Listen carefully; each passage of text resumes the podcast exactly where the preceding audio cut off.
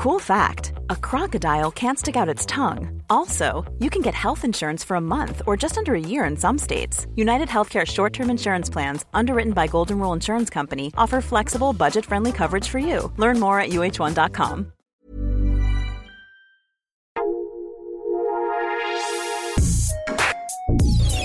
Escucha la opinión de Sergio Sarmiento, quien te invita a reflexionar todos los días con la noticia del día. Bye.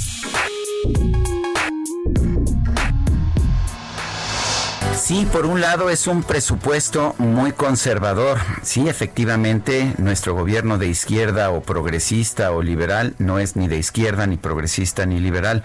Es más bien conservador y está reduciendo el gasto en un momento de crisis en 0.3% real para ubicarse en 6 billones 257 mil millones de pesos.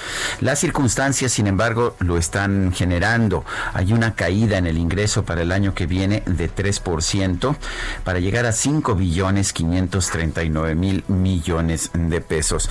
Lo que cambia la filosofía es en la forma del gasto. El poco dinero que hay se está repartiendo de manera distinta. Eh, la mayor parte de los incrementos se están yendo por una parte al tren Maya a través de la Secretaría de Turismo. La Secretaría de Turismo tiene un incremento en su presupuesto realmente espectacular. En un momento en que bajan todos los demás presupuestos, pero el crecimiento de la Secretaría de Turismo es de 641.5%, mientras que baja, por ejemplo, el gasto de la Oficina de la Presidencia en 15.3%, el gasto de Relaciones Exteriores en 10%. Eh, sube también, porque es un gobierno conservador, el gasto militar. La Secretaría de la Defensa tendrá un incremento en su gasto de 15.7 Educación, en cambio, pues no es, no es un rubro que le interese mucho al gobierno, tiene un incremento a pesar de las exigencias de la nueva educación a distancia de apenas 0.2%. Salud sí sube y bueno, pues no habría otra forma de hacerlo, si no, no tendríamos ni para las vacunas que tenemos que aplicar.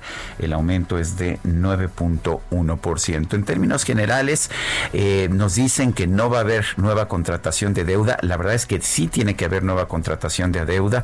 El gobierno tendrá un déficit de 718 mil millones de pesos.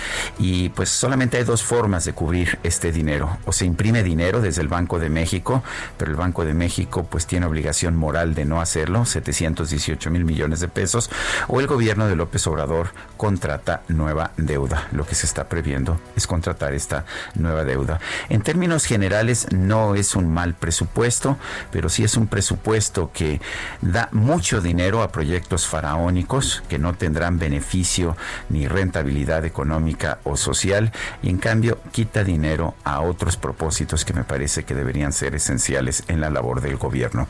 Yo soy Sarmiento y lo invito a reflexionar.